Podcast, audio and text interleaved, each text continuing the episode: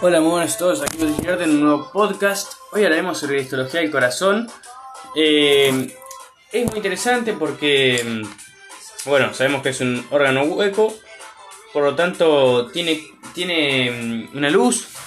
Eh, vamos a tener un epitelio también de revestimiento que va a cubrir esa luz. Eh, que se llama endocardio. Es el mismo nombre que el de las venas y arterias, que el de los vasos sanguíneos.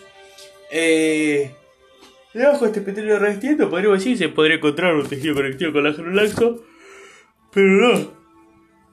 En esto se encuentra un tejido conectivo denso no modelado y debajo de este nos encontramos con una capa de fibras de Purkinje que están especializadas en transmitir nerviosos, impulsos nerviosos, pero son células musculares lisas. Eh, pero bueno, están especializadas en transmitir impulsos nerviosos no en eh, contracción muscular. Rodeando esta fibra de Purkinje nos encontramos ahora sí con un tejido conectivo laxo. Y después em, nos encontramos ahora sí con la capa miocárdica. No me da cuenta porque es músculo. Son haces musculares, eh, de tejido muscular cardíaco, eh, que se acarrea la contracción del corazón, los ventrículos más grandes porque necesitan impulsarla o al corazón o al resto del cuerpo, en los atrios, solamente a los ventrículos, digamos.